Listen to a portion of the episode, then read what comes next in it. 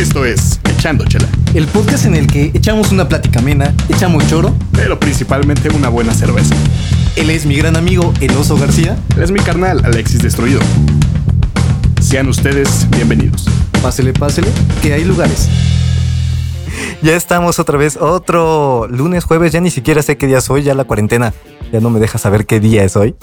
Pero Hoy no sé qué día es hoy, güey, pero este podcast está saliendo el día jueves. Así es, tenemos otro jueves, otro jueves de invitado y por primera vez lo conseguimos, pudimos tener a nuestro primer invitado o nuestra primera invitada más bien. A nuestro primer Ella- invitado del género femenino. Así es, por fin ya, ya teníamos un chingo de ganas, ya estábamos hartos de tener como puros invitados hombres y tú y yo y así. Entonces, qué chingón, qué chingón que ya pudimos tenerla y cómo... De cómo mí no te hartas nunca, güey.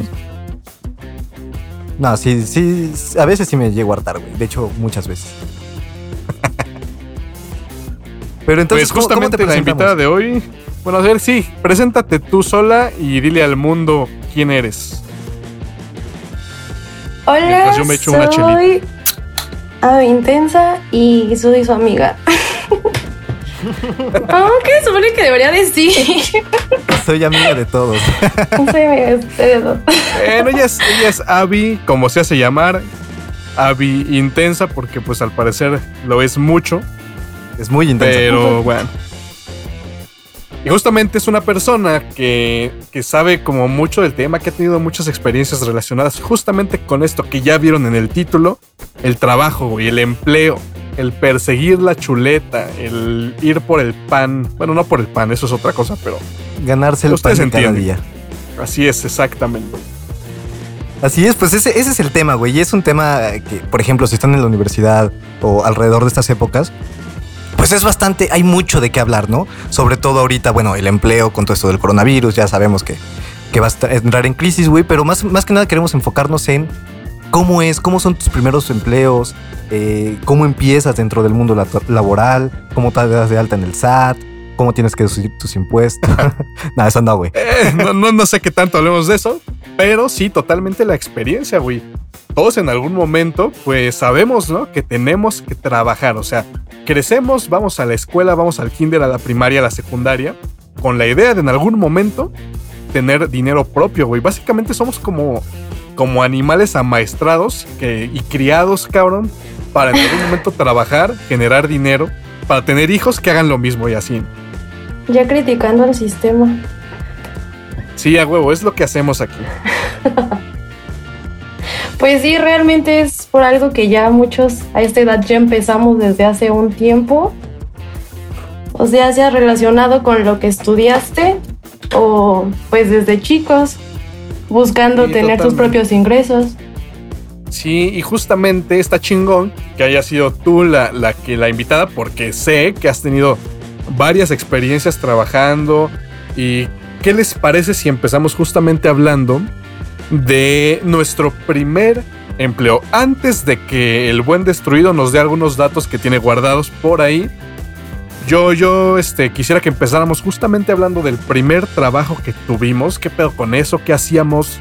Incluso cuánto ganábamos, no sé. A ver, ¿Y qué te parece a ti, Avi, si empiezas a contarnos cómo, cómo es este desmadre de trabajar por primera vez? Mm, recuerdo que mi primer trabajo fue ser mesera en un restaurante que justo está en la esquina de mi calle. Porque, que tenía 16 años y, o sea, básicamente entré Ok. porque el dueño del restaurante era un vecino mío con el que llevaba muy bien. Y bueno, cuando iba en la prepa, ves que eran las vacaciones eternas como de tres meses. Entonces, pues fue cuando empecé a buscar trabajo. huevo. Pero no, o sea, la putiza de la vida. Es como era un restaurante demasiado pequeño, digamos. O sea, tú entrabas como mesera, como lavalosa, como apoyo a la cocina, a hacer mandados, o sea, de todo. Realmente era ¿Como pollo a la cocina? apoyo a la cocina, o sea, de pues ayúdame a picar esto o así. O sea, no te ponían a cocinar, pero pues sí, realmente los ayudabas a veces. Si eras un ayudante general, Sí. Aunque te contratan disque de mesera, pero o sea, yo hacía de todo. me acuerdo que entrabas a las 9 porque tenías que limpiar para abrir a las 10 y cerrábamos a las 6 y de ahí salías como a las 8 en lo que acabas de lavar todo, porque lavaban estufas, ollas, todo diario, diario. Y claro, el trabajo de cocina sin lugar a dudas es uno de los más pesados. Pues tú también, tú tienes, tienes experiencia, en, eso, en restaurantes. Sí, ah, muchos años de mi vida, bueno, no sé si muchos años, pero sí llegué a trabajar y tener esas experiencias, pero seguimos con el tuyo.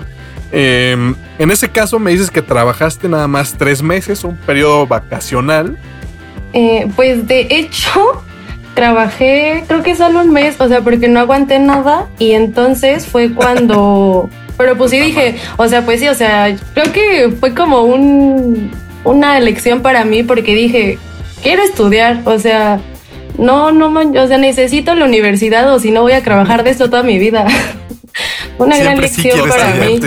Y entonces fue cuando Mm, ¿Qué dice? Ah, una amiga de Inama que, bueno, Inama trabaja en un univers, en una escuela, entonces ahí tenían su cafetería y me consiguió como la entrevista y como pues ya había trabajado en el restaurante, o sea, aunque no fue casi nada, pues como ya tenía mínimo pues experiencia en cocina, me contrataron en la cafetería de esta escuela y ahí sí duré seis meses. De hecho, o sea, ya regresé a la prepa y me dejaron trabajar medio tiempo y todo. Y ahí sí me gustó mucho, o sea, ya no era tan pesado, tan demandante. Y pues podía sacar dinero para mis cosas.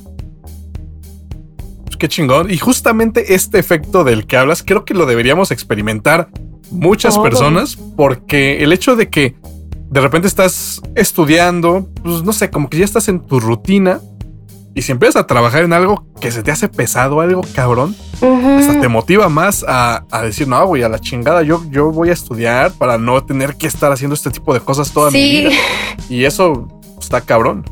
De hecho, creo que es por eso que muchos de los que trabajan en estos lugares suelen ser universitarios o tal vez preparatorianos, que apenas se están incorporando al campo laboral y están como probando, ¿no? Quiero ver qué tal me va aquí, quiero saber cómo es ganarte tú tu propio dinero y valorar. Claro, claro. es que tienes la posibilidad de, estudiar una carrera, güey. Exactamente. Y aquí eh, yo también contando mi primera experiencia laboral, también exactamente fue el mismo caso. Eh, a los 16 años, periodo vacacional de la preparatoria, y me meto a este tan famoso y grande parque de diversiones aquí en la, en la Ciudad de México. Eh, en el área de alimentos y bebidas, ¿no? O sea, teníamos que ahí que empacar, que este juntar, que entregar, que recoger todos los alimentos del parque, básicamente. Y a mis 16 años, neta, eran unas chingas, güey. Unas señoras chingas, o sea, de... Llegaba a veces y mi mamá me tenía que dar un masaje, güey, porque me estaba yo desvaneciendo de, del cansancio, del dolor, güey.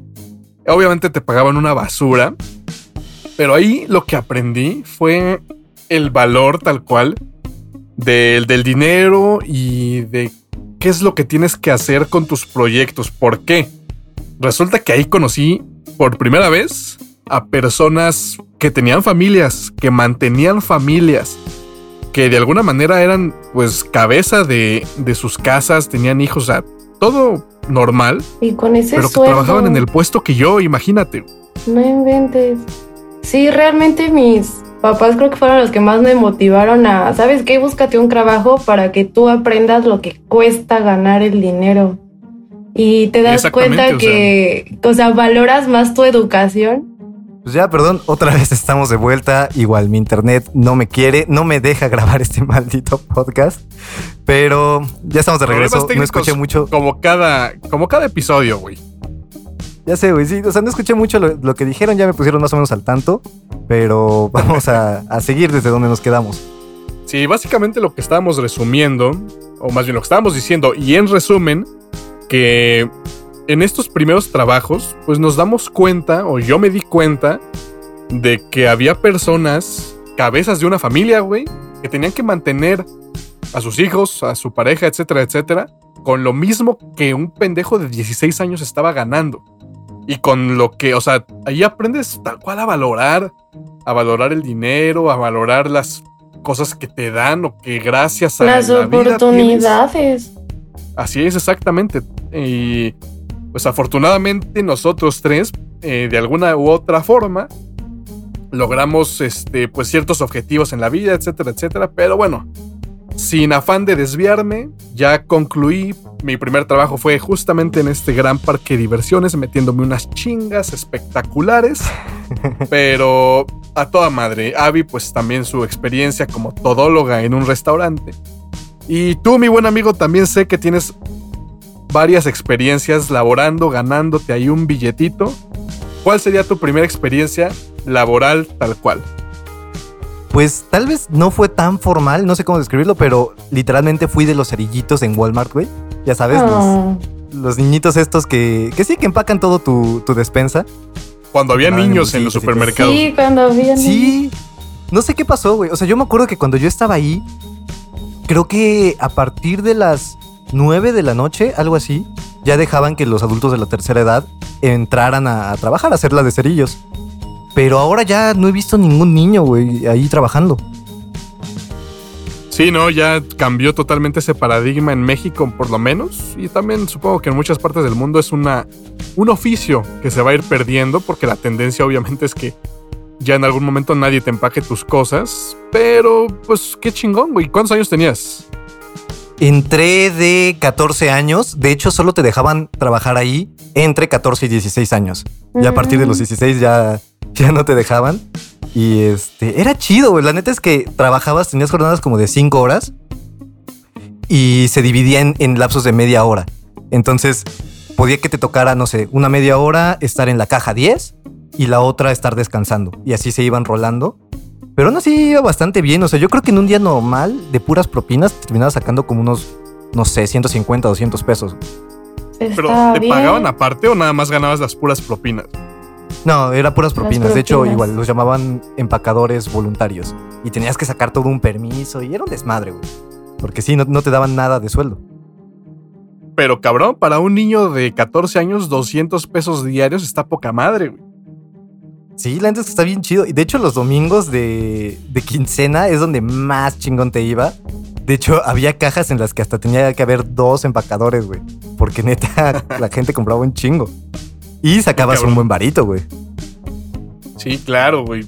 Esa, por ejemplo, fue una de las experiencias que yo no tuve. De hecho, me acuerdo que cuando tenía esa edad, 14, 15 años más o menos, me tocaba ir al supermercado con mis papás, güey, y veía a dos, tres amigos de, de la escuela que estaban de cerillitos, güey, y era como, no, no sé, era raro. Era chido, yo también eh, igual, o sea, los de mi secundaria pues vivían casi todos por la misma zona. Entonces sí, a cada rato me tocaba encontrarme a compañeros en la secundaria y todo el rollo. Pero chido, o sea, la neta es que bastante bien. De hecho, me acuerdo que incluso mi abuelo se eh, como que no estaba de acuerdo con la idea de que yo estuviera ahí, trabajara y todo ese rollo, ¿Por porque qué? pensaba que todavía estaba muy chiquito. Oh. No sé, de hecho, hasta me dijo Sí, como de sí. que si necesitaba dinero y que él me lo daba y así, o sea, estuvo bien raro. Pero ya mi mamá le dijo como, no, o sea, él quiere empezar a trabajar y ganarse su dinero y de chingada. Es que muchos, cosas. muchos adultos luego sí tienen esa mentalidad como de, no, no, no necesitamos el dinero, pero pues, bueno, al menos mis papás me lo inculcaron con la idea de que pues tú tienes que conocer el valor de tu trabajo y pues mucho val- fue valorar la educación que me estaban dando mis papás. O sea, realmente creo que sí es algo que tuve que vivir. Sí, totalmente. Es una, es una cuestión tal cual de educación. O sea, hasta entre las familias más acomodadas, güey, hay personas que mandan a sus hijos también a, a chingarle y a ver, date cuenta, cabrón, de dónde sale el pinche dinero para tu Xbox. Porque no, no nada más cae del cielo y eso está chido. O sea, que, que se tengan ese tipo de experiencias. eh, porque desde abajo se sufre y ganas poco, pero poco a poco vas valorando esas cosas y está poca madre. Pero ahora nos vamos a otro tema que es justamente el... Bueno, ¿qué te parece tú, mi destruido, si ahora es el momento para que nos des tus, tus datos furiosos como ya acostumbrabas y que creo que estamos perdiendo, pero hoy en esta ocasión sí nos los traes. Sí, exactamente. Creo que ya hemos dejado un poquito. Perdón, mis gallos. Hemos dejado un poquito de lado los, los datitos furiosos, güey. Pero, por ejemplo, aquí tengo varios. O sea, la población económica, económicamente activa de México fue de 52.9 millones de personas. el, en el 2018.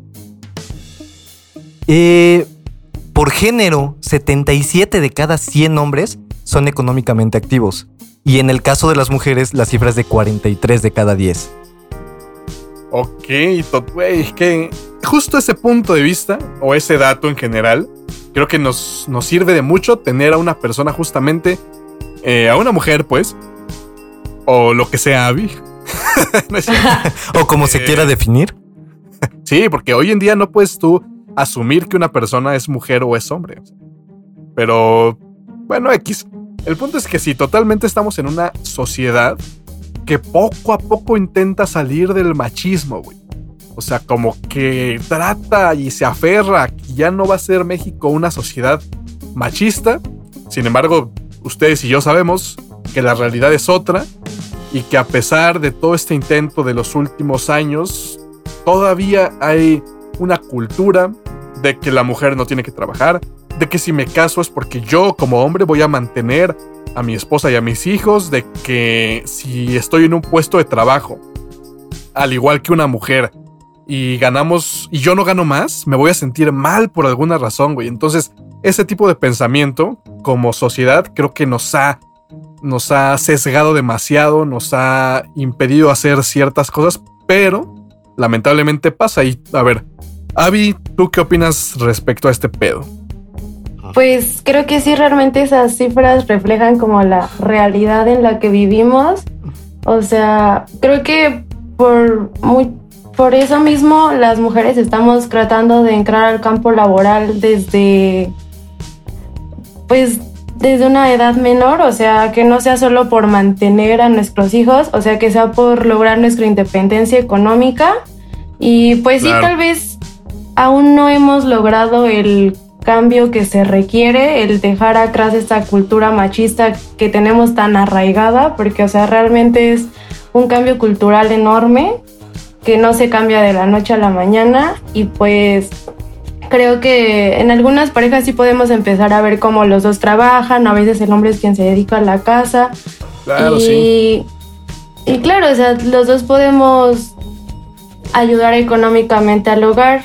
Por eso creo que ya tenemos más oportunidades y espero que generaciones siguientes se vea que esas cifras cambien, que haya un mayor equilibrio y pues es al fin y al cabo, entre más trabajemos, estamos más ayudando al desarrollo del país. Claro, por supuesto. Claro. Sí, sí, sí, adelante. Justamente, eh, sí, ya lo habíamos comentado alguna vez en otros capítulos, que ya no es posible como ese esquema en el que el hombre trabaja y la mujer se dedica al hogar y etcétera Creo que ahorita justamente con la economía como está, con los precios de las rentas o de la venta de inmuebles que están altísimos, es muy difícil que una familia pueda subsistir con solo uno de los padres o uno de los miembros de la familia trabajando. Entonces, esto es ya, esto es una necesidad y ya tenemos que hacernos a la, a la idea de que por lo menos en una pareja ambos tienen que trabajar. Y ah, quisiera preguntarte también, ¿alguna vez ¿Has sentido como esta discriminación o te ha tocado algo de que por el simple hecho de ser mujer tal vez no te den un trabajo o, llegues a ganar menos o alguna situación así? Pues hasta eso en los trabajos que he tenido no. Pero no sé si tengo que ver que al menos he tenido como el mismo nivel de estudios que pues mis compañeros. Pero, ah, bueno, tal vez, por ejemplo, en los despachos que he trabajado, digamos más sobre mi profesión, pero ahora que me viene al recuerdo, o sea, cuando estaba en la cafetería, las actividades que eran más como de recibirlo al proveedores, los productos y todo eso, este, pues los hacía un hombre porque era como el que cargaba y todo eso. Y sí, o sea, él, por ejemplo, tenía un sueldo mayor a mí porque según esto tenía actividades más pesadas, pero pues al mismo tiempo o sea, no digo que hacía menos o más que yo, pero o sea, creo que no hay que darle la importancia a las tareas dependiendo del esfuerzo. O sea, tal vez hay que juzgarlas en cuanto a otros criterios. Y, por ejemplo, sí, creo que es la única vez en que creo que un hombre, por ser hombre, ha ganado más que yo. Pero creo que al menos ahorita en mi campo laboral, pues se define más por méritos Hasta Sí, donde claro, yo por lo he objetivos, por logros, por Ajá, por capacidad. objetivos, por logros. Y, y antes Sí, y de seguir con este pedo, justamente esto, esto que decías tú, destruido, este, esta parte de que ya es a huevo porque la economía eh, no deja o no permite que nada más una figura en la casa, sea hombre o mujer, aporte. Yo creo que va más allá y yo creo que independientemente de que las cosas estén caras o no, cada persona, seas hombre o mujer, pues te pones metas, güey, te pones objetivos e intentas cumplirlos económicamente hablando. Es más, personalmente hablando también repercute mucho el ámbito en que te desenvuelves, tu campo laboral, etcétera, etcétera. Pero creo que el, el fondo sería más como de, güey, yo soy, yo soy una mujer, yo soy un hombre, pero independientemente de que quiera mantener un hogar, voy a, a pelear y a luchar por cumplir esos objetivos. Y eso ahí es donde Para entraría mí. la igualdad, güey. O sea que no tendría por qué haber una distinción de si la mujer no puede cumplir ciertas cosas o si el hombre no puede hacer ciertas cosas. En este caso, más inclinado a la mujer, güey, porque como ya tú bien lo dijiste, menos del 50% de las mujeres están económicamente activas. Pero también siento que, que poco a poco nada más tenemos que ir sacándonos esa idea de la cabeza. Y ya, pues simplemente dos personas que luchan por sus, sus sueños y que ya si, si en consecuencia a eso de- deciden formar una familia, deciden tener un hogar, etcétera, etcétera, pues creo que ya es otra cosa. O sea, no digo que lo que hayas dicho esté mal, al contrario, estás en lo, en lo correcto. Sin embargo, imagínate que fuera muy fácil, güey. Eh, si ahorita todo estuviera muy barato, si la economía estuviera poca madre, también sería cos- cosa de, de las dos personas. Sí, claro. O sea, yo simplemente trataba de decir, ah, ya me regañaste, güey, pero simplemente trataba de decir que es esto. O sea, sobre todo como, la- como está la economía, o sea, ya No, no, sí, se puede dar ese lujo, ¿no? De que Sí, claro. una sola persona sea la que, la que provea a la familia. Claro. Y, por ejemplo, igual ahorita estás eh, haciendo home office, ¿no? Me imagino. Sí, ¿Cómo, cómo has visto todo este cambio? O sea, ¿cómo, ¿cómo lo has sentido de ahora estar trabajando desde casa a comparación a cómo, cómo llevabas el ritmo de trabajo antes de la pandemia? Ay, pues me gusta más hacer home office. De hecho, o sea, como que no sienten que hay días que van a la oficina, y, o sea, no siempre, claro, pero hay cierto día que neta sus actividades fueron que dices, Cero "Bien, pude hacer esto de esto desde mi casa, o sea, no tenía por qué haber hecho una hora para venir aquí y estar todo el día sentada. Y creo que es también como un cambio generacional, al menos en mi trabajo nunca nos habían dado la facilidad de hacer home office porque siento que las generaciones anteriores valoran más como el estar todo el día a disposición y que te vean ahí que realmente ser productivo. Y creo que estas generaciones sí somos más como de, o sea, ¿sabes qué? Me hago mesas seis horas, pero en dos horas te voy a sacar el trabajo de hoy y de mañana. O sea, bueno, no sé, no, eso no es tan correcto, pero me refiero a que No, es que si sí. te centras y lo haces, lo acabas hasta más rápido y no necesitas estar tanto tiempo sentada en la computadora, que además ni Justamente eso es de lo que estábamos hablando este cabrón y yo en el episodio anterior. Y es como, güey, claro, yo trabajo por objetivos y si alguien, mi jefe directo, me dice, ¿sabes qué? Tenemos que hacer esto y para tal fecha tiene que estar. Tú ya sabrás cómo chingados te encargas de hacerlo, en qué tiempos, a qué horas, si en la madrugada, si en la Sí. mañana. Y si te agarras y como tú dices, te apuras y en chinga, en dos, tres horas sacas lo que en la oficina hubieras estado 10 horas. ¿No? Porque pues como ya también sabemos, en la oficina pierdes muchísimo tiempo. Y esta cuestión, pues ya ahorita no vamos a hablar que si van a cambiar o no, pero es, es- este pedo del home office seguramente a muchos nos hace o los hace más productivos. Sí, porque Sí, como dices. Ajá. Perdón, siento que es como mucho de responsabilidad del home office y de conocer cómo son tus horarios más activos, porque conozco personas que son mucho más activas en la noche, o sea, como que esas horas se ponen a hacer todo.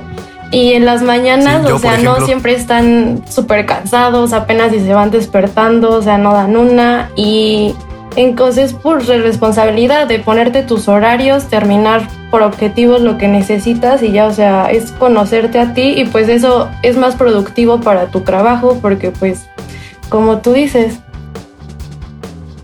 Sí, de hecho, justamente, eh, te digo, o sea, yo, yo soy mucho más productivo en la noche. De hecho, igual, antes del mediodía me cuesta mucho trabajo que mi cerebro se ponga a trabajar. Y justamente ahorita con el, con el equipo con el que estoy trabajando, que igual estamos a distancia y todo este rollo, pero son exactamente igual que yo. Entonces, simplemente ayer terminamos de trabajar a las 3 de la mañana. Y avanzamos un chingo. O sea, la verdad es que nos, nos favorece mucho ese horario. Y es como eso, o sea, digo, yo que no soy como un empleado tal cual, o sea, estoy mucho de freelance. Pues simplemente, o sea, yo tengo un trabajo y si yo necesito a otra persona que, que haga cierta parte del trabajo, yo, siempre le- yo simplemente le digo, ¿sabes qué? Está este trabajo, se paga tanto y se entrega tal día. Y no me importa cómo hagan su trabajo, si lo hacen en la madrugada, etcétera. Simple, simplemente mientras me entreguen en tiempo. no Ay, ay, ay, el patrón. güey. Ah, pero no, sí, totalmente es eso-. Pero pues sí tienes razón. Sí, exactamente. Y así es el trabajo hoy en día, así es como independientemente hombres o mujeres nos tenemos que desenvolver en un empleo, más cuando hablamos de una profesión, de un trabajo que requiere ciertos estudios, cierta preparación. Creo que ahí el trabajo tendría que verse por objetivos, porque si nos pagan por hora o si te están pagando por hora, a nosotros nos ha tocado conocer a mucha gente que nada más se va a hacer pendeja, que se va a sentar, que vaya a moverle a la computadora, pues le está pagando y sí, de repente hace dos, tres cositas, pero no está produciendo lo mismo que otros. Y al final, aquí es donde tal vez me gustaría empezar a hablar de el trabajo y el estudio, cuando se combinan esas dos cosas y de repente ya eres un ser todopoderoso que trabaja, que estudia, que va a las pinches fiestas, que no duerme, Y nunca etcétera, etcétera. duerme. Así es, y justamente este es un ejemplo de, de este sufrimiento eterno que parece nunca acabar en la universidad. Y cuéntanos, ¿cómo viviste tú esta experiencia de estar trabajando y estudiando al mismo tiempo? ¿Y a partir de qué semestre empezaste también? O sea, más o menos en, a qué altura de la universidad empezaste Uy, a, a trabajar. Abby fue creo que la segunda persona que empezó a segundo. chambear. Ajá. Pues bueno, de hecho, como comentario aparte, cuando estaba en la cafetería, o sea, duré seis meses, o sea, fue ya entrando Ah, claro. a prepa y iba a la prepa en la mañana y de ahí me iba a la cafetería. Pero pues como les digo, era medio tiempo y sí me daba, o sea, sí, nunca lo sentí pesado. Y creo que hasta luego me daba chance de hacer tareas mientras no había clientes. Y de hecho, con lo que ganaba ahí en la cafetería, me pagué unos cursos de computación. Entonces los fines de semana también estudiaba computación. Y pero pero aún así eso no lo sentí nada pesado a comparación de universidad y trabajar. O sea, ahí sí fue no. Empecé Es que sobre todo los primeros semestres son horribles, ¿no? También de la universidad, o sea, como más pesado. mucha carga, como este cambio. Muchas Sí, sí, sí. O sea. Mucha sí. peda, güey. Además, y encontrar, combinar todo eso, güey, trabajo, escuela, peda, dormir, es una tarea casi ay, imposible. sí. Es como armar tu horario justamente, güey. O sea, vas ahí viendo en- a qué hora voy a dormir, a qué hora voy a trabajar, a qué hora hago esto, este pedo. Pero a ver, Avi, tu experiencia en resumen, ¿cómo viviste esta etapa? Pues entré a trabajar en finales de segundo semestre, porque me acuerdo mucho que fue después de tu Coco Fiest. Y. Cofiest. ah, El legendario. Porque me acuerdo que había la entrevista y no me hablaron. Me fui a tu fiesta a tomar mucho porque estaba triste. Y el lunes que iba llegando a la escuela bien cruda, me dicen, te presentas mañana. Y yo, ¿qué? Oye, pero el Y- Coco Fest fue en viernes. No, ¿Te fue el cruda el sábado. Me duró la No, sábado. Está tan buena, me duró la cruda hasta el lunes. Las extrañaré. Ah, bueno, el punto es que, o sea, yo estaba en la mañana y lo que hacen mucho los despachos contables este, es que prefieren cuando que trabajes medio tiempo, pero en la mañana. Y pues yo estaba estudiando en la mañana, entonces a duras penas me dejaron terminar mi semestre en la tarde, en la mañana como estaba y trabajando en la tarde. Y ya desde que fueron vacaciones, empecé ya a trabajar de 8 a 2. Y bueno, siento que la facultad te da mucha esa facilidad de que tu horario es muy corrido, porque veo que muchas personas de otras carreras siempre se andan quejando de que tienen huecos enormes en sus horarios. Y aquí pues era de 4 a 10 diario, pero pues al menos sabías que era algo corrido. Y... Sí, mucho constante. Sí, y pues sí era pesadito porque, o sea, trabajaba seis horas, iba a la escuela otras seis horas, luego me hacía una hora para llegar a todos lados.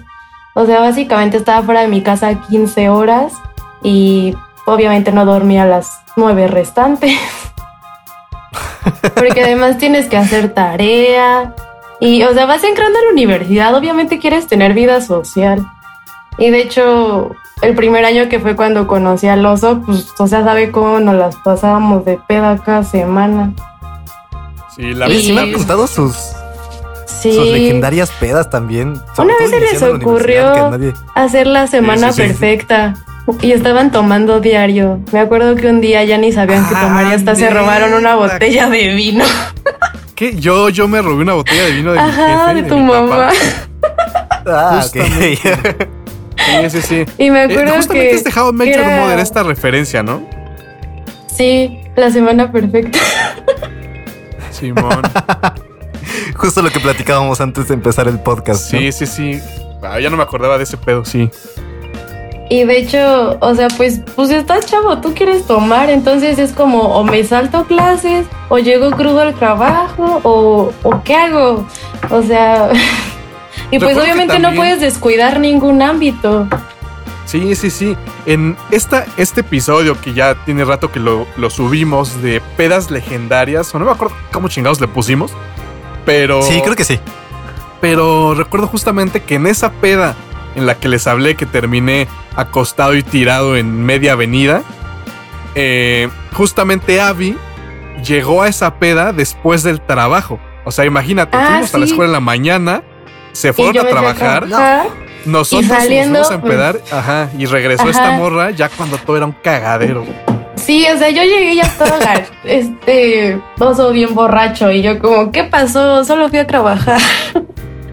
y al mismo tiempo es eso, es como, o sea, yo ya estoy trabajando y mis amigos siguen embriagándose, es como, no, ¿qué estoy haciendo? Pero pues sabes que es algo importante ejemplo para, para ti, o sea, tienes que seguir. Sí, y aparte, o sea, esta como libertad financiera, ¿no? Tal vez no depender ya de tus papás, tener como tu propio dinero. Ya, si vas a una peda, ya es como de, ah, bueno, pues sí, ya no le tengo que pedir a mi mamá que me dé para la peda, sino ya es como Sí. algo Sí, sí. que yo estoy Creo que ganando eso y sí que me da mucha sufriendo. pena, pedirle a mi mamá dinero para alcohol. En Por eso sí preferí trabajar. Sí. Creo que, o sea, creo que nunca se lo pides explícitamente como para Ah, alcohol. pero es como jefe, no, pues, pero pues cuando lo usas para eso te da cosa. Sientes que es mejor ganártelo y desperdiciarlo en eso que pedirlo para gastarlo en eso. Totalmente. Exacto, y es como una de esas cosas buenas, ¿no? Como de trabajar, aparte de la libertad financiera que te da y todo este rollo, sí, la experiencia, ya te vas dando una idea de cómo es el campo laboral, si es que te, te toca trabajar de lo que estás estudiando y así, y pues ya sales un poco más preparado, con experiencia, etcétera, y no a buscar trabajo. Totalmente Sí. de acuerdo. Y mi amigo, justamente, eh, me gustaría, hablando de estas experiencias que ya más o menos contamos, tú tienes grandes experiencias trabajando en algo que tal vez nosotros no conocemos tanto, güey. Pero. ¿qué es la vida, güey? ¿O cómo es la vida trabajando detrás de un mostrador en un mercado, güey? Qué horror, güey. O sea, he tenido, de hecho, creo que casi todas las experiencias que he tenido han sido detrás del mostrador, güey. Eh, como dices, estuve trabajando en una tienda de abarrotes dentro del mercado. Estuve también en una famosa plaza comercial vendiendo audífonos. Ah, Simón. Wow. Y es, es bastante difícil. Eh, O sea, la atención al cliente es que lidiar con algo gente muy, sí muy es- difícil. Sí, y sobre todo, o sea, pues la, la parte de la familia de mi mamá, pues siempre tuvo, tuvo esta experiencia, o sea, siempre han vivido como de eso. Entonces, pues igual, desde chiquito aprendes muchas, muchas como leyes, ¿no? O sea, como de, pues por más, más enojado que estés, por más emputado, por más crudo, por más de la chingada que estés, güey. O sea, nunca le puedes hablar mal a un cliente, nunca puedes poner una mala cara, etcétera, etcétera. Sí, claro. Eh, incluso hay historias así de mi abuelito, de cuando mis tíos se iban de fiesta y llegaban a las 5 de la mañana, era como de, güey, pues estuvo bien chingona la fiesta. Eh, pues a las 6 de la mañana te levantas, cabrón, porque hay que ir a trabajar. Eso me recuerda. a Entonces, es. ¿A quién? ¿A quién? ¿A quién? ¿Al oso? mm, o a ti misma. A uno de sus amigos. Ah, que es claro, como, no hemos claro, dormido, claro, claro. pero ya me tengo que ir a trabajar. Sí, sí, sí. Totalmente. y también en mercados. Es que la- el mercado en México es una cultura. Eh, Sí, claro. Ahorita muchos están cerrados, obviamente, pero el mercado en México es algo muy bonito, güey. Es algo muy colorido. Pero justamente detrás de este concepto, pues está justamente esta gente, güey, que llega bien cruda, que solo durmió una hora y que te pone cara bonita, porque si no, su abuelo les da unos putazos. Sí, güey, es una cultura bien difícil, güey. Y también, por ejemplo, la experiencia que tuve en la plaza comercial, pues era horrible porque tenías que llegar, obviamente, siempre puntual, porque si no te cobraban una multa. Tenías que estar. De hecho, ese trabajo estuvo muy mal. Yo ni siquiera era mayor de edad. No tenía te de contrato, alta, obviamente. No, o sea, no, no hubo nada. Me pagaban así una porquería. Creo que eran como 800 pesos a la semana. Digo, más las comisiones que tuviera de ventas y así, que no eran mucho tampoco. Pero eran 800 pesos a la semana. Tenía que estar ahí nueve horas diarias. Trabajaba seis días a la semana. Solo descansaba los viernes. Y no tenía hora de comer, güey. Yo llegaba a las 11 de la mañana y me iba a las 8 de la noche en días normales, entre semana. Y en día, en sábado y domingo, me tenía que ir hasta las 9 porque se ampliaba como el, el horario y no tenía hora de comida, güey. O sea, era todo, toda una experiencia muy cabrona el encontrar cómo comer, güey. Recuerdo que intentamos, güey, que yo te llevara de comer, pero no funcionó porque pues, me querías pagar una basura, güey. Entonces, no, no funcionó ahí. Sí, no, o sea, lo que ganaba. Sí, o sea, pagarte y lo que gastabas en transporte público y aparte el esfuerzo y. Nah, sí, sí fue muy malo, güey. Absolutamente, sí. pero, este tipo de experiencias justamente creo que te van haciendo de un sentimiento social, güey, de involucrarte más con las demás personas. O sea, vas a un centro comercial ahora y ya sabes lo que están sufriendo las personas que están trabajando ahí. Vas a un mercado y dices, güey, pues la neta esta gente se parte la madre por llevar a sus casas el sustento. Entonces creo que el trabajar, el tener ese tipo de experiencias, nos agregan muchos valores cada uno de nosotros y Sí, eso está claro. eso está chingón.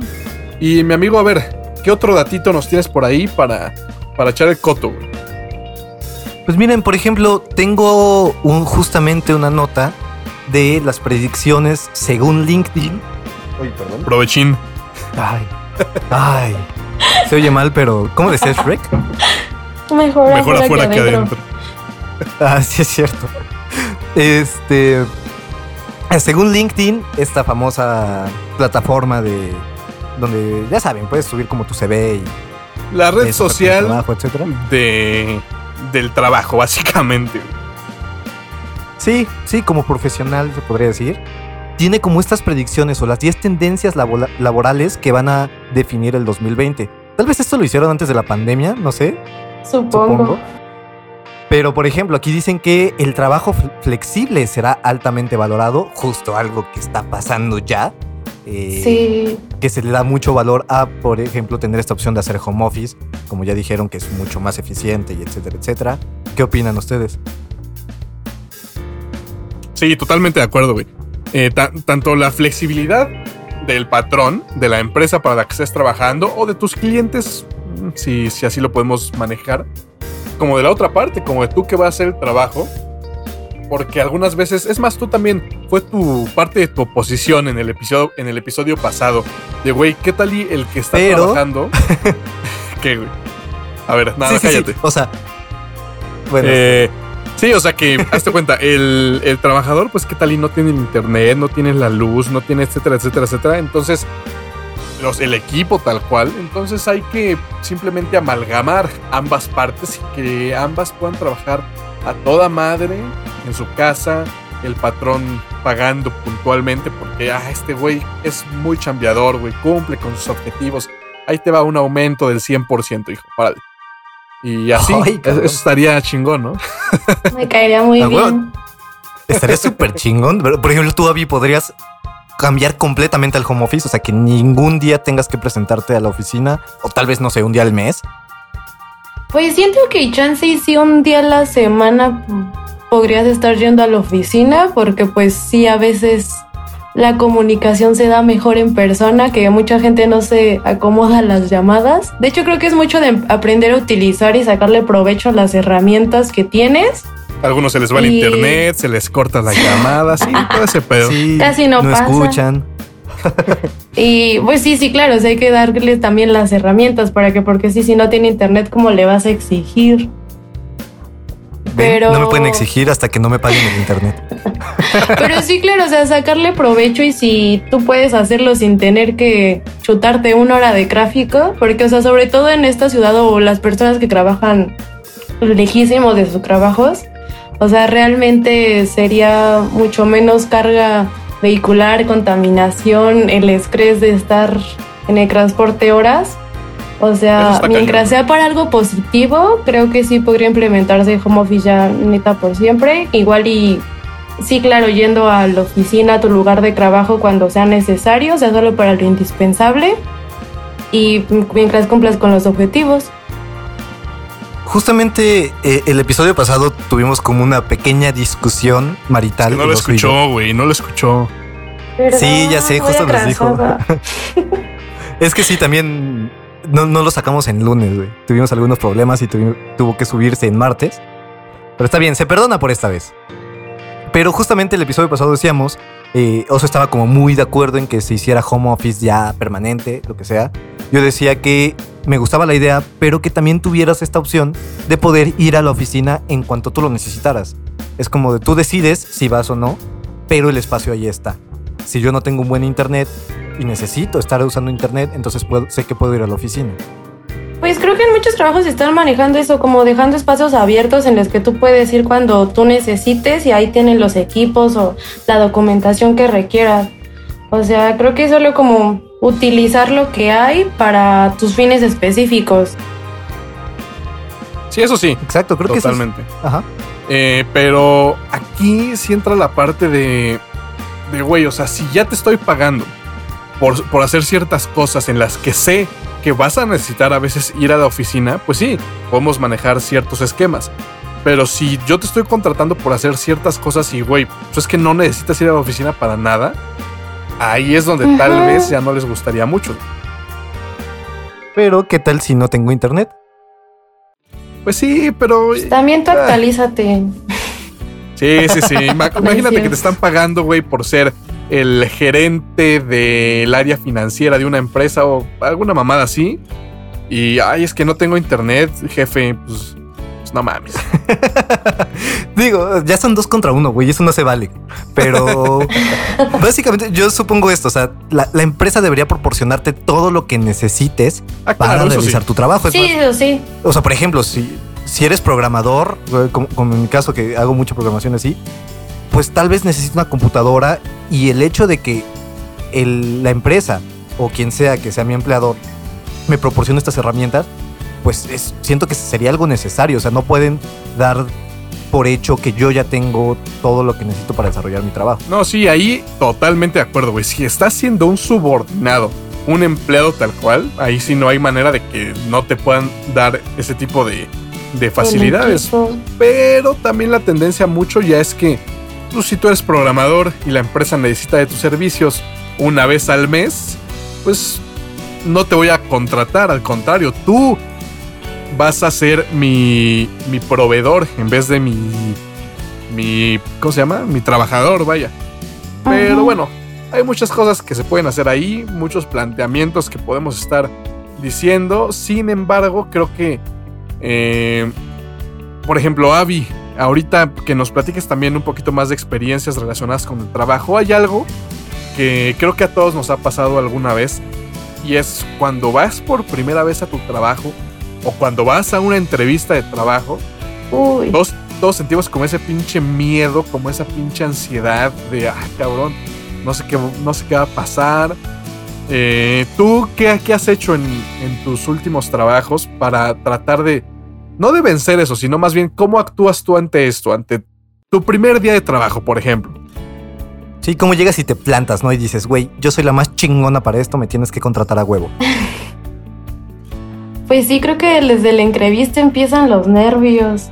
De hecho, yo como que siempre me preocupo más como por la parte técnica y empiezo como a estudiar mucho, este, bueno, veo todas las funciones del puesto y empiezo a estudiar los temas relacionados y entonces voy como muy chingoncita así de, ay, sí, yo lo sé todo y Y siempre resulta que la primera entrevista es como más psicológica, más para conocerte, así como te desenvuelves y todo. Y, y creo que es cuando me friegan porque yo es como pregúntame de algo que sepa y te hablo todo lo que quieras. Pero pregúntame cómo soy y nada me pongo nerviosa. Y, y creo que es muchísimo de dominar los nervios y pues realmente como saber venderte como persona. Y no sé, creo que ya el primer día lo siento más, un poco más relax porque es como, bueno, ya los convencí, ya por algo me contrataron. Ya me Bueno, contrataste, ya firmé contrato. Hasta eso no me ha tocado ninguno como de estar a prueba, o sea, siempre entro como directo. Este, bueno, en algunos me ha tocado medio outsourcing, pero pues no te dicen. Este, ya sabes, los despachos que contratan auxiliares a lo que ven. Y, pero pues, o sea, realmente como que me emociona ahí el conocer algo nuevo, el tener los nuevos compañeros y así.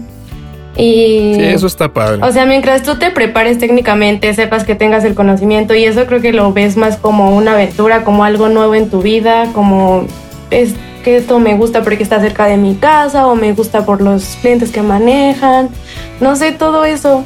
O sea, creo que mientras tú te prepares escolarmente, eh, nada más vas como probando, conociendo más cosas en tus nuevos trabajos. Te empapas un poco de, lo- que es la empresa y todo, o sea, si vas preparada como de, ok, yo sé a lo que se dedican, yo sé más o menos a qué clientes van, etcétera, etcétera.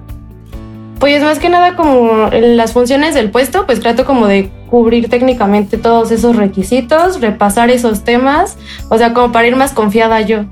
Porque siento que hay mucha gente que siento que no tiene que estudiar tanto, que es como la manera en que se desenvuelve, que aunque no sepa de qué habla, pero te puede hablar un buen. Y yo creo que no soy esa persona, soy todo lo contrario. Entonces yo como que sí soy muy de estudiarlo todo para estar preparada en ese momento y eso ya es cuando disminuye, disminuye mis nervios. Ok. O sea, tú sí eres de la estrategia de, ok, yo voy a demostrar que soy un chingo, entonces, sí, con, con el conocimiento técnico voy a convencerte de que soy la persona preparada para este cargo. Mira, mira, pues que son buenos consejos al final de cuentas. Supongo que mucha gente que nos llegue a escuchar va apenas a experimentar este tipo de situaciones, de ir a una entrevista, de, de empezar un nuevo trabajo, de conocer nuevos amigos o enemigos que no sabrán que son, son tus enemigos, pero bueno. Eh, ¿Tienes algún otro datito, mi querido Alexis? Claro que sí, por ejemplo, en el número 2 está que la salud mental en el trabajo ya no será un tabú en este 2020. Creo que es algo com- súper importante, güey. Algo que generaciones pasadas no tuvieron, no consideraban.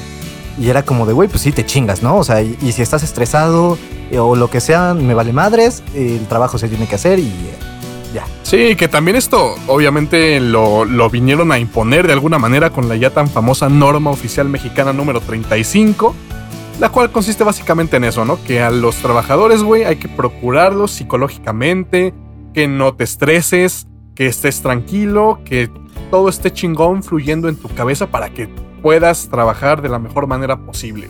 Esa es básicamente la, la idea general, pero es que sí, es un pedote, güey, estar en un trabajo en donde no te sientes cómodo, en donde incluso te bulean, güey, o... eh, hay muchas cosas, o sea, por ejemplo, yo en una de las experiencias que tuve eh, en un restaurante también, cuando tenía 18 años, había una línea como telefónica, ¿no? De si sufres bullying en el trabajo, si alguien te molesta o algo así, pues Wow. llama a este, a este teléfono, ¿no? Y resulta que sí había muchas personas que usaban este, esta herramienta porque también en, la- en las cocinas se viven neta muchas cosas bien, bien cabronas. O sea, hay mucho, mucha, mucha carrilla en una presión, cocina. ¿no? Es mucha presión. Hay mucha. Sí, o sea, cuando hay, por ejemplo, el peor 10 de mayo que me ha tocado vivir, el Ay, peor día no. de las madres, fue trabajando No justamente ahí, güey. Ah, güey, neta, no, no, no te imaginarás. no, lo no te que es- imagino. es eh, en este caso pues un restaurante de comida italiana en Reforma en una de las zonas como más nice fifis de la Ciudad de México güey te juro que ese día entré eh, a mi turno trabajaba ocho horas nueve horas diarias ocho o nueve no me acuerdo pero neta fue entrar y desde ese momento güey se te olvidaba todo, o sea, todo se convertía en un limbo en donde no sabías qué estabas haciendo porque te corrían platos. Yo era, yo era este, la balosa, güey. Yo era un dish, dish machine operator. DMO. Así es. Entonces, este, no, güey. O sea, tú sacabas, lavabas 10 platos, pero en ese momento que lavabas 10, ya te llegaban 30, cabrón, de que tenías que sacar. o sea, como no, güey. Esto, esto va a estar mal, esto va a estar cabrón. Pero bueno, la libramos. Y, pero aquí iba con todo eso, por cierto. Eh, no sé, Ah, pero está chido. O sea, la entrabas como. Ah, claro. Claro, Ah, claro. claro, sí, sí, sí. Eh, porque ahí justamente les hacían mucho bullying, o no sé, ah, no, no sé si bullying o como que molestaban de alguna manera a las hostes. O sea, estas muchachas que te dan la bienvenida, bien vestidas, de buen parecer, güey. Cuando se llegaban a meter a la cocina con todos los cabrones ahí, los cocineros, o sea, como que sí había...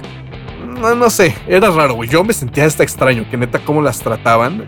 Entonces resulta que en alguna de estas ocasiones se usó esta herramienta de llama a este número si sufres un pedo aquí. Y al final resulta que sí corrieron a, a un cocinero porque era como el, el cabecilla, ¿no? De, de, de la mafia de la cocina. Y,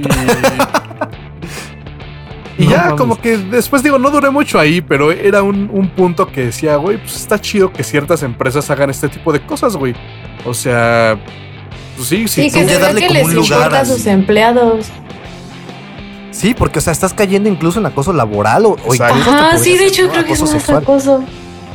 Sí, sí, sí, pero Entonces- bueno, yo también estaba muy joven como para asimilar tal cual Sí, claro. el- como el, el fondo de esto. Pero era, era curioso y justamente en esa experiencia, en ese trabajo, güey, también ya aunado a lo que platiqué de cuando estuve en el parque de diversiones y conocí mucha gente, bueno, aquí me di cuenta todavía más, güey, porque yo trabajé con una señora en mi misma área, también ella se dedicaba a lavar la losa y resulta que neta me caía de huevos esa señora, güey. Y ganaba lo mismo que yo. Tenía una hija, era madre soltera. Y aún así, güey, neta, a pesar de las dificultades económicas que supongo que tenía, neta la veías con una felicidad, güey, con una buena vibra de, güey, o sea, todo está chingón, o sea, la veías y te transmitía luego, luego, así, como, Mm. como una, tal cual eso, ¿no? Una buena vibra, decías, ah, qué, qué- qué chingón, güey, que, que este tipo de personas como que te alegran el día y esa es una de las mejores experiencias que me ha dejado o que me dejó esa vida laboral en la cocina antes de, de involucrarme ya en los temas universitarios, pero pues, creo que también para eso estamos hoy, ¿no? Para platicar ciertas cositas interesantes. Sí, ah, Sí, hablando de cosas interesantes, me acabo de acordar que cuando estaba en la cafetería había como una hora en que era receso y los estudiantes iban así que a la tienda, que a la cocina, que hay que cobrar esto, o sea, era todo un revoloteo. Y me acuerdo mucho que me dijeron como que hicieron una maruchan de camarón. Y hagan de cuenta que en la cocina tenían como varias cafeteras con agua caliente y al lado estaba la cafetera ya que tenía café.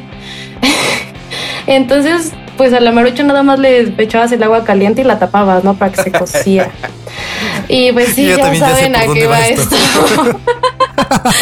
o sea, la verdad me confundió horrible y cuando volteé me fijé que estaba en la cafetera de café y yo no puede ser.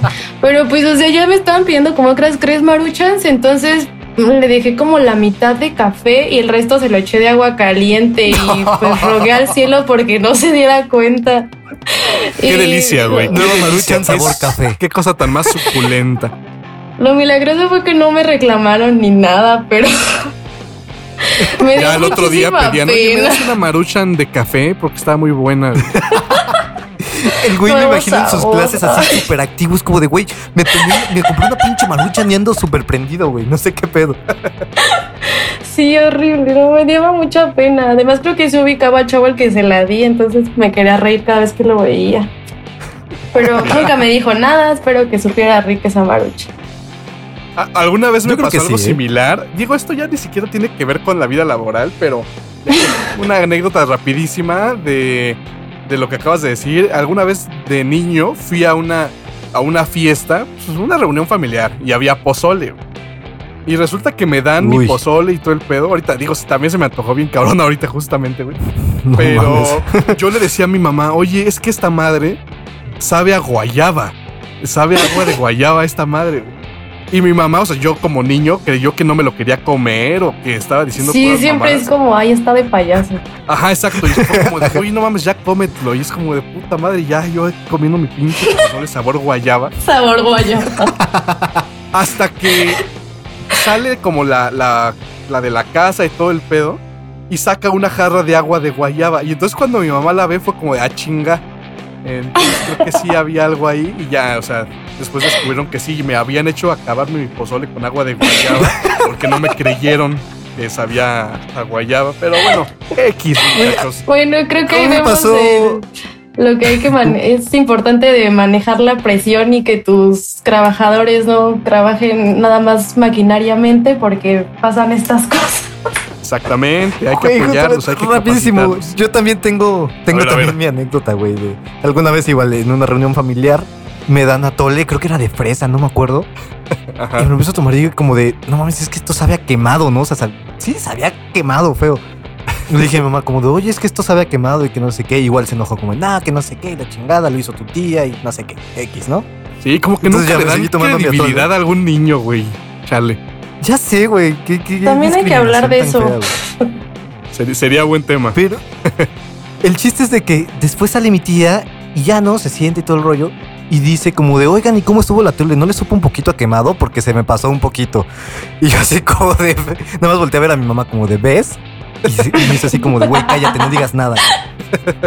ya me tuve que quedar callado y tomarme mi atole. Ay, a huevo, ¿ves? Cosas que nos pasan a nosotros los niños, a nosotros los jóvenes. Eh, pero bueno, creo que la última parte ya para cerrar el tema de la vida laboral, del trabajo, esta cuestión que a todos nos toca y afortunadamente ya, ya nos tocó vivir, o sea, ya estamos involucrados dentro de ciertas cosas. La vida de un godín, güey. ¿Qué, qué, qué percibimos nosotros o qué entendemos nosotros cuando nos dicen Godín, la palabra Godín, ¿qué entienden y cuál es la percepción global de, de estas personas, de estos buenos hombres y mujeres que luchan día a día por un futuro mejor, que visten orgullosamente su gafete en su cinturón, que estas Su figuras con magníficas. chicharrón. Sí, sí, sí. Estos famosos autores de los jueves. ah, ya saben, o sea, me estoy adelantando mucho a lo que en esencia es un godín. No, no despectivamente, ¿eh? simplemente ya es un No, término claro. que se nos quedó arraigado en la sociedad. Entonces, a ver, mi querido Alexis, te cedo los micrófonos para hablar de esto. Pues ahí sí van a tener que instruirme un poco porque no sé si afortunado o desafortunadamente nunca me ha tocado como un ritmo de trabajo así de- del godinato. Nunca, nunca he ido los jueves a la chilanguita, etcétera, etcétera. Entonces, te digo, por alguna otra circunstancia nunca he estado como en una Claro. oficina, algo así. todo Sí, lo que por supuesto. Y de hecho yo lo sé, pero por eso justamente quiero empezar contigo para ver tú cómo percibes Sí, esto. ¿Tú cómo nos ves desde afuera? ¿Cómo ves a, estos, pues, por- a estos héroes? Para empezar, güey, les envidio un chingo el salario estable, eh, el seguro de gastos médicos, eh, todas estas social. prestaciones. Sí, sí, sí, o sea, todo, todo esto que, que- que tiene un empleado como tal es como muy envidiable, güey, te lo juro. O sea, el aguinaldo, etcétera, etcétera, son muchas cosas. Pero sí, o sea, siento que sobre todo esta generación, güey, la generación que me está tocando, que nos, que nos está tocando, eh, creo que también el trabajo Godín, digo, sigue habiendo muchos, pero creo que sí ya ha bajado un poco. Creo que hay mucho, o por lo menos yo conozco a muchas personas, muchos compañeros y colegas, que tal vez intentamos alejarnos un poco de ese mundo, güey, ¿sabes? Como que tenemos esta sensación de, no sé, de repudio un poco hacia el tener que estar cumpliendo un horario, las horas nalga como son famosísimas, güey, etcétera, etcétera. Y creo que hay un auge mucho más de- del freelance o del outsourcing, etcétera, etcétera.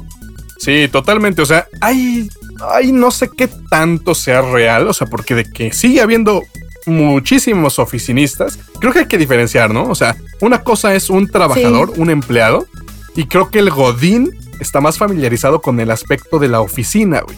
De un oficinista.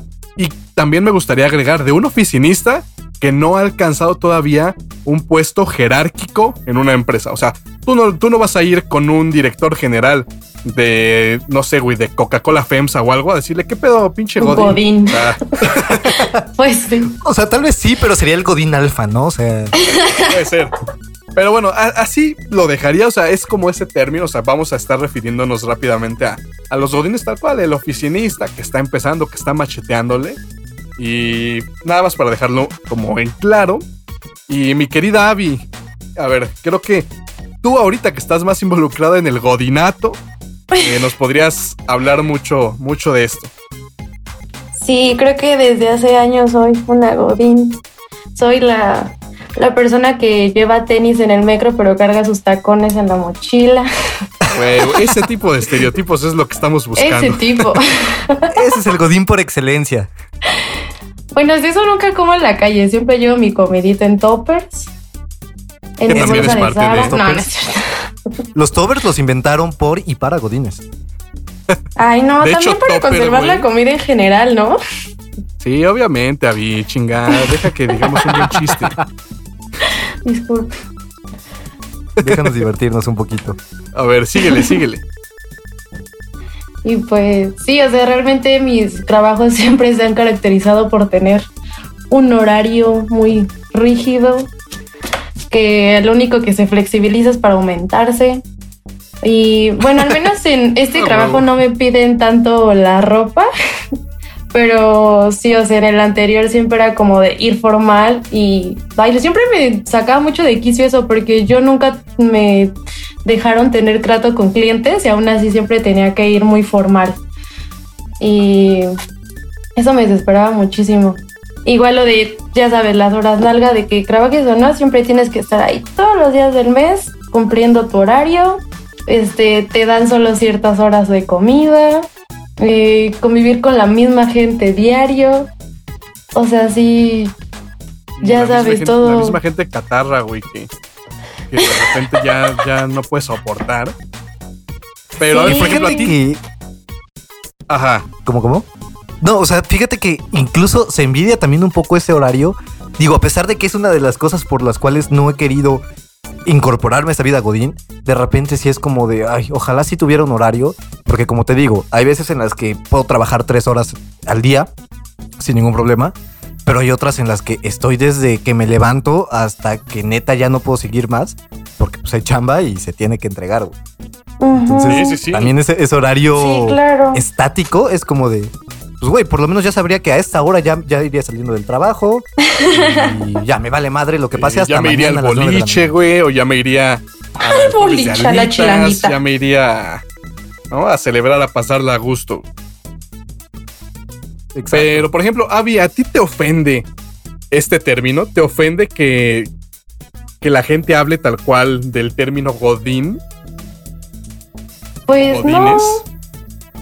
no realmente. Y pues sí, además como dice, tiene demasiadas cosas positivas. O sea, creo que el tener un horario, la verdad, sí, de alguna forma te motiva a levantarte temprano. Por ejemplo, ahora extraño que me motive a arreglarme diario. Este, contamos pues sí con prestaciones. Este, bueno, también depende del trabajo. Siento que sí está más enfocado como al crecimiento. Y pues al fin y al cabo la gente con la que convives diario es parte de tu vida, porque o sea, ya lo único que haces es trabajar. Y por eso también me gusta que se empiece a, a ver que ya nos les importan los trabajadores, o sea, todo eso de que consideren su salud mental, de que se empiece a ver el home office como opción, o sea, que se empiecen a flexibilizar las el trabajo, porque al fin y al cabo, o sea, vamos a trabajar de aquí hasta que nos jubilemos, que ahora quién sabe hasta cuándo va a ser. Hasta tus Y 80 pues- años, Avi. Sí, o sea, creo que es una parte muy importante de tu vida y pues creo que por eso mismo este debes trabajar en algo que te guste o en algo que no odies, aunque sea ya. Y- Por lo menos que no lo por lo menos que no lo odies. Eh, Pues sí. bueno, de hecho, Eh, la conta es algo como me gusta mucho como en la práctica. De hecho, en la escuela como que los primeros semestres no entendía y no fue hasta que empecé a trabajar, hasta que realmente ya como que lo razoné y todo fue como de, ah, por eso esto iba así. O sea, creo que se complementa muy bien la práctica con la teoría en conta y en general sí me gustan muchos muchas partes de este trabajo, o sea, no, no lo odio, tal vez no sé si me dedicaría a otra cosa, pero, o sea, realmente sí es algo que me guste hacer y pues como te digo, el godinato tal vez es algo que les da risa a mucha gente y todo, pero creo que esa estabilidad te, te da un poco de tranquilidad y pues también, o sea, hay muchísimas opciones, claro, para trabajar en, por ejemplo, en esta carrera en específico, o sea, no tienes que ser literalmente godines, hay, puedes flexibilizar tu forma de trabajo, claro. Sí, por supuesto. Y mira, por ejemplo, aquí me gustaría hablar de estas dos cosas, ¿no? La primera, que hay muchas carreras, muchas licenciaturas, las cuales casi casi te exigen que entres a una vida laboral lo más pronto posible porque así vas a combinar ambos aspectos y te vas a empezar a relacionar más con lo que estás tanto estudiando como lo que ves en tu trabajo. Por ejemplo, o sea, una, un ingeniero en una ingeniería es muy difícil y tú lo sabes, mi Inge, que es muy difícil que se incorporen al campo laboral antes de titularse, güey. Porque es, es raro, pues.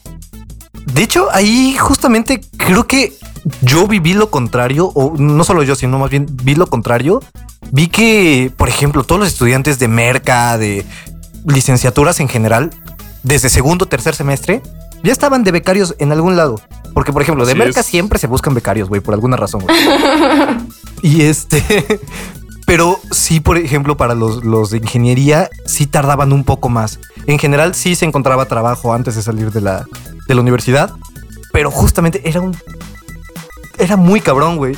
Porque igual en los últimos semestres tienes materias también pesadas, tienes proyectos muy pesados, o por lo menos ahí en la escuela. Entonces, sí veía mucho más difícil que un ingeniero ya pudiera estar estudiando y trabajando, eh, sí, al mismo tiempo. En lo que te digo, en otras licenciaturas sí veía como la carga mucho más eh, light. Te digo, casi todos o la gran mayoría ya tenía trabajo desde tercer semestre. Sí, por supuesto, y justamente es a lo que me refiero. Hay carreras como, como la, la, contaduría, el derecho, la administración, como tú dices, la mercadotecnia, que sí, casi casi es parte de la carrera trabajar. Sí. Y hay otras, incluso por ejemplo arquitectos, ¿no? O sea, también es rarísimo, güey, que un arquitecto entre al campo laboral antes y saludos a nuestro amigo el arquitecto que seguramente va a empezar a trabajar en 40 años el cabrón, güey. Sí, siempre dice que ya fue una entrevista y otra vez lo ves desempleado dos años más. Exacto, pero bueno, no, quiero meterme en detalles. Bueno, la otra parte, la otra parte de la que quería hablar es justamente esto. O sea, Avi bien lo dijo.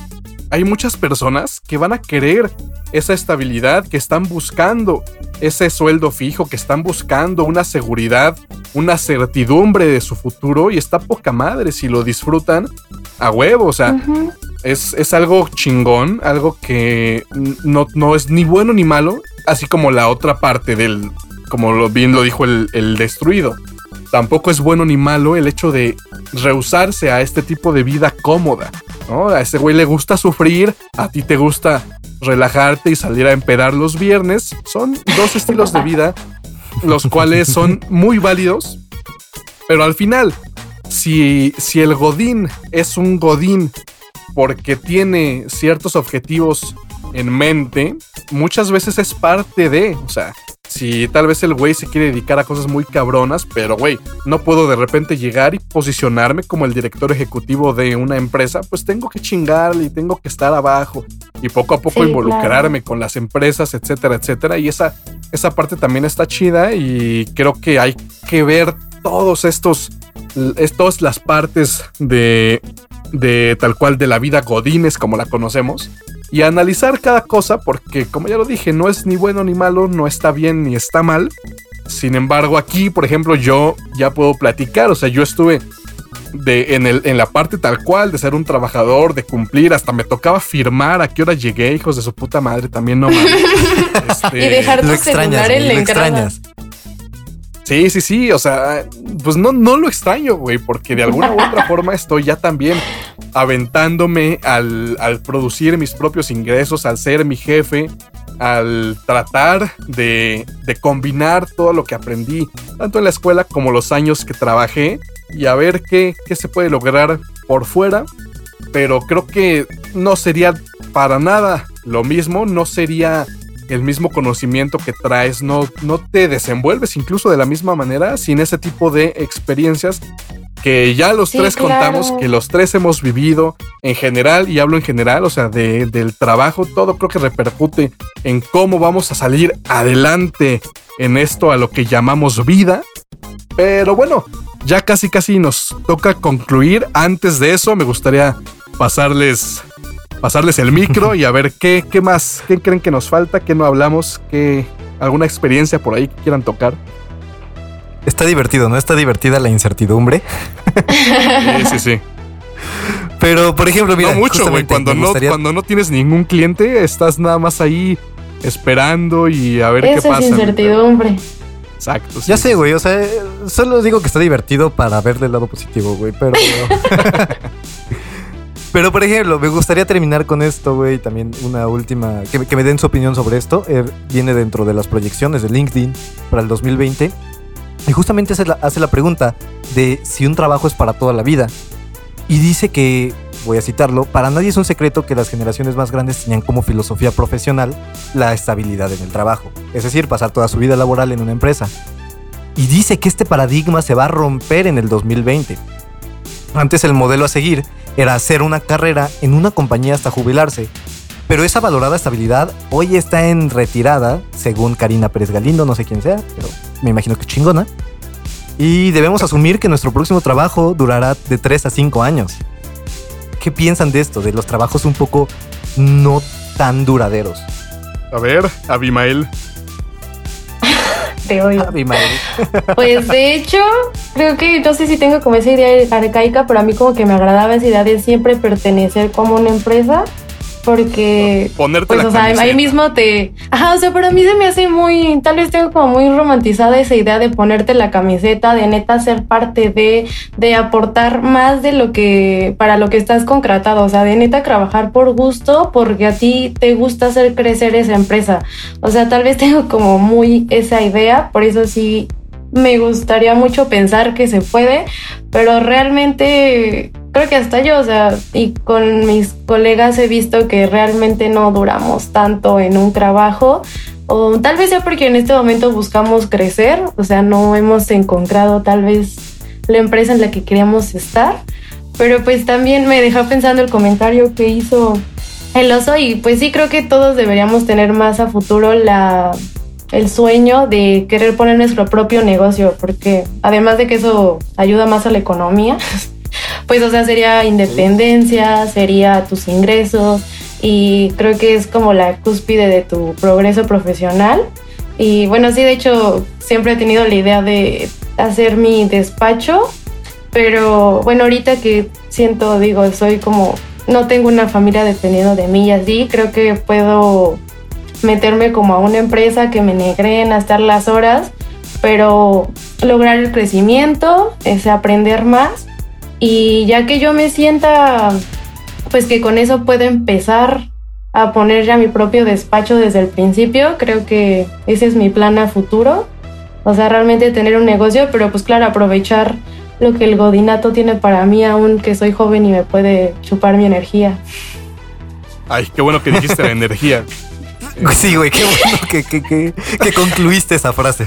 Pero bueno, mira, eh, justamente hablando de esto, creo que primeramente hay, como en todo, hay, hay como dos grandes puntos de vista, ¿no? El primero es que como tú como empleador, güey, eh, tú como, sí, como director, como socio, accionista, como tal cual, tú eres la cara de la empresa, tienes de dos o tu modelo de negocio está enfocado para que tus trabajadores sean reemplazables y que te valgan madre y que básicamente los uses porque necesitas mano de obra. O puede ser hasta en la misma empresa, ¿eh? pero o la, otra parte es como, güey, yo necesito gente, gente como Abby, güey. gente que se ponga la camiseta y se involucre con mi empresa y en la que puedas confiar, güey.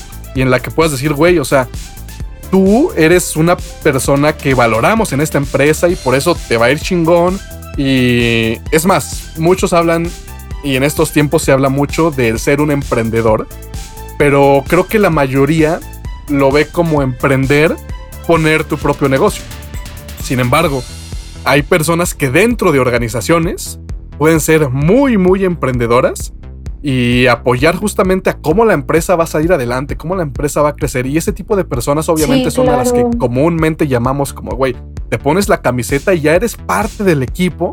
Entonces, esa, creo que este, este, esto en general, pues es un punto de vista, pero creo que es muy acertado por el hecho de que en algún momento te va a beneficiar este hecho de involucrarte mucho con la empresa, pero tienes que tener bien identificado como para qué lo vas a ocupar, güey. ¿Qué tal y la a la empresa le vale madre o qué tal y a tu jefe? Pues sí, muy chingón que te pones la camiseta, pero pues, ¿para qué sirve? Entonces creo que hay que tener muy identificado en dónde estamos parados y qué es lo que estamos aportando a nuestra empresa o vernos muy, muy con los pies en la tierra y si tú estás en la posición de un director, de un dueño de una empresa, pues también darte cuenta que qué trabajadores te están aportando mucho y quiénes están viendo por tus intereses.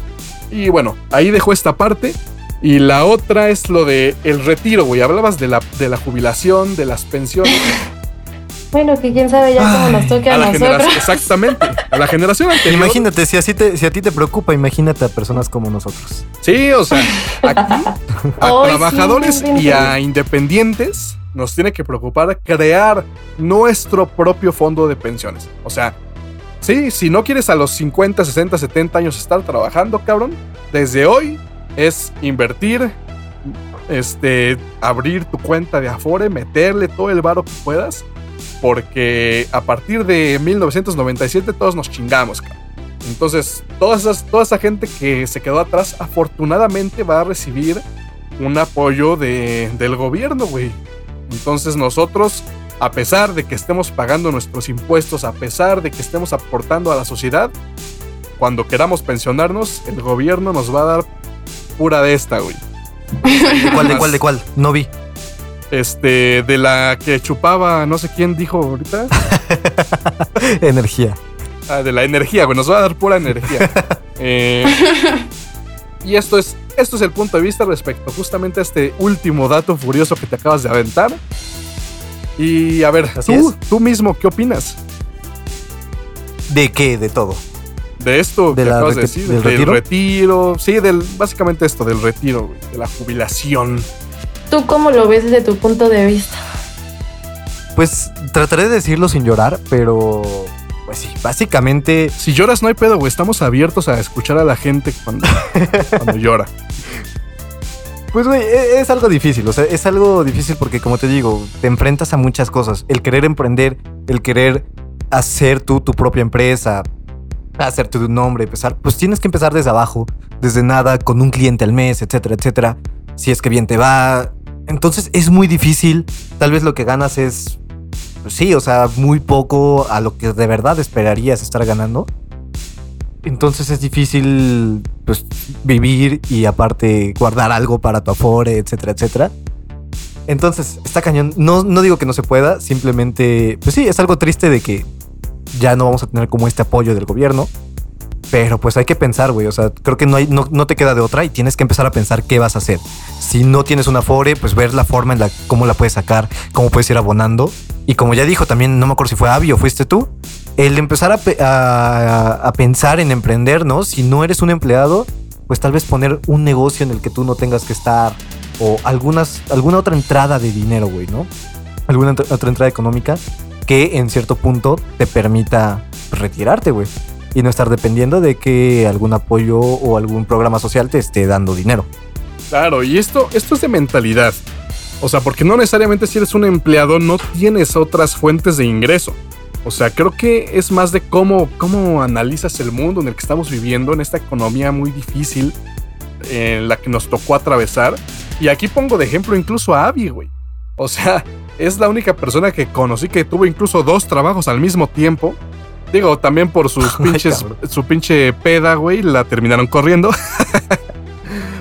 Ah, sí es cierto. Y pues por otra fiesta en tu casa, te odio. Ve, imagínate. A ver, cuéntanos. ¿cómo fue? ¿Cómo fue? Yo trabajo, quiero. Estaba bonito. Resumen, resumen.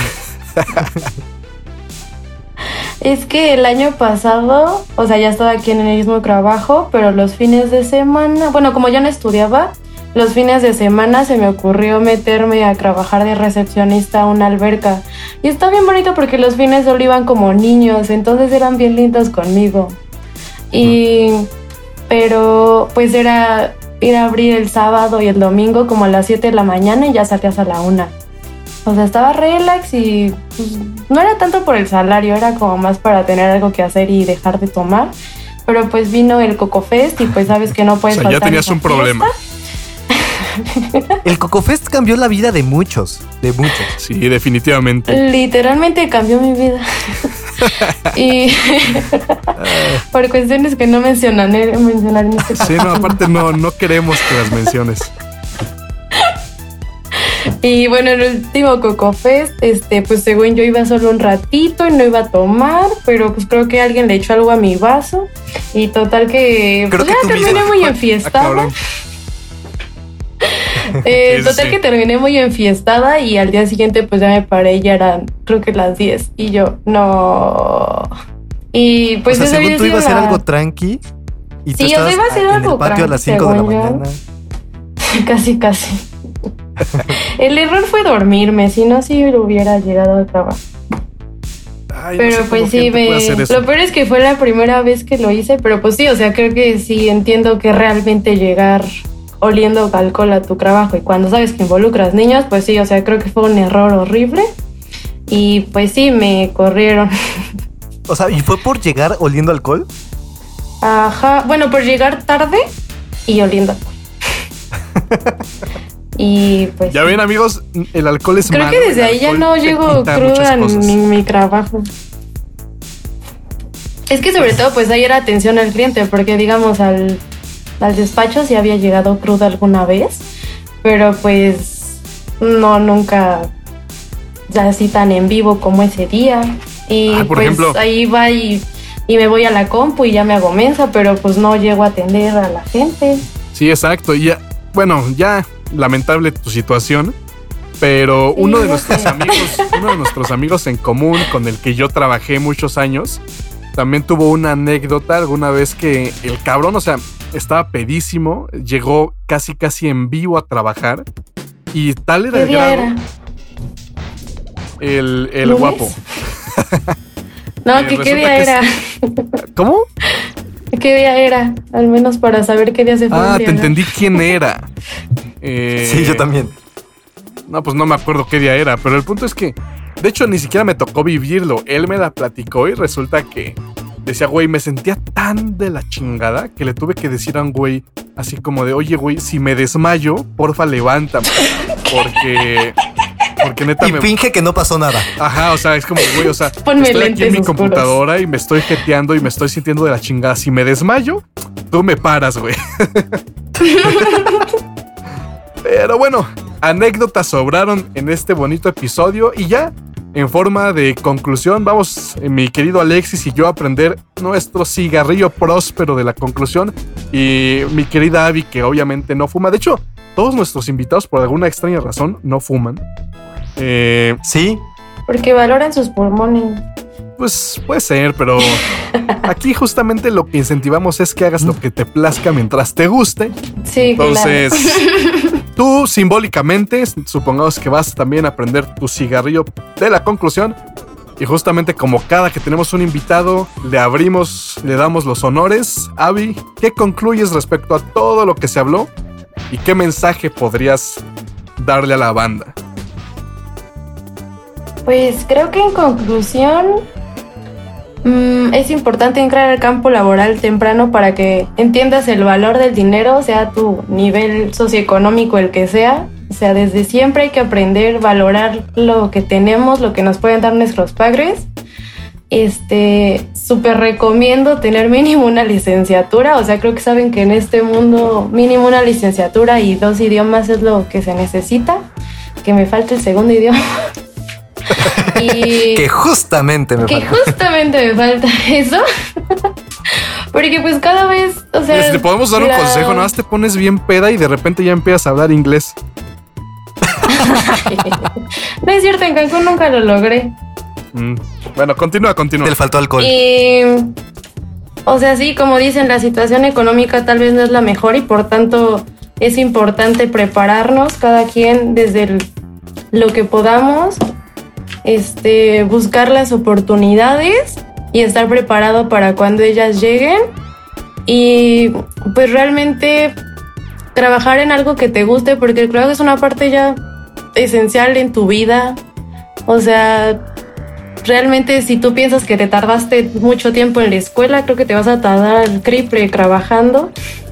Claro. Y pues encontrar un trabajo que, que te guste, estar en una empresa que tal, bueno, estar en una situación laboral, ya sea freelancer, godines, lo que tú quieras, pero algo que vaya de acuerdo a, a tu gusto, que de verdad sea algo que en lo que puedas disfrutes, que aproveches lo más posible, que aprendas de todas esas experiencias, que te nutra tanto como persona como profesionalmente y que tengas un plan de vida y que lo trates de, de ir trabajando, o sea, que realmente no lo pierdas. Perfecto. Muy bien, Chingón. mi querida Qué bonito. Avi. Avi la intensa, Abimael. intensa.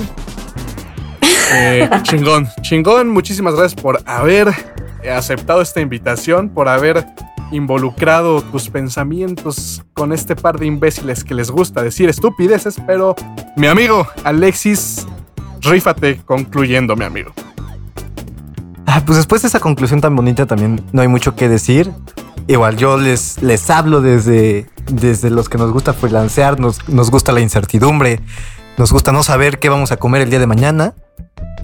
Entonces, pues sí, es importante encontrar lo que te gusta, el ritmo de vida que te gusta y tratar de trabajar en eso, ¿no? Yo, a pesar de, eh, de todo, de que ya terminé la escuela y eso, sigo aprendiendo muchísimo, sigo involucrándome en proyectos que me exigen cada vez seguir aprendiendo y seguir aprendiendo y seguir aprendiendo. Y eso me encanta, eso me, me mama y lo quiero seguir haciendo si se puede toda la vida. Entonces, eso es algo chingón, seguir aprendiendo todo el tiempo y empezar a pensar también. Ya dijimos, el gobierno no nos va a dar nada y no, no, no es, no es mensaje, mensaje chayotero ni nada. Simplemente no Te digo estar que eres este, opositor, güey. Eres opositor, eres. Pero no, eres. si achú. Ya, sigue, sigue. Pues también hablando del gobierno, sí deberían tomar cartas y tratar de mejorar desde lo posible la situación laboral de y las condiciones en cuanto a seguridad social de las personas. O sea, no es posible que si no eres godines no tengas esa estabilidad, digamos. Totalmente de acuerdo. Sí, es- Aparte, o sea, el salario mínimo es, o sea, es en relación a la calidad de vida de sus, de sus habitantes. México tiene de los peores salarios Sí. mínimos en el mundo. O sea, ese tipo de cosas así. Pues ya, nosotros ya, eh, tú sabías Sí. que el presidente, nuestro señor presidente, escucha este podcast. Entonces ya le hemos mandado alguno que otros mensajes diciéndole que se ponga las Escúchenos, pilas. por favor. que- Hay muchas Sí, cosas todavía vez- que se puedan mejorar desde ese desde donde esté el señor presidente. Ayúdenos, Claro, por favor. exactamente.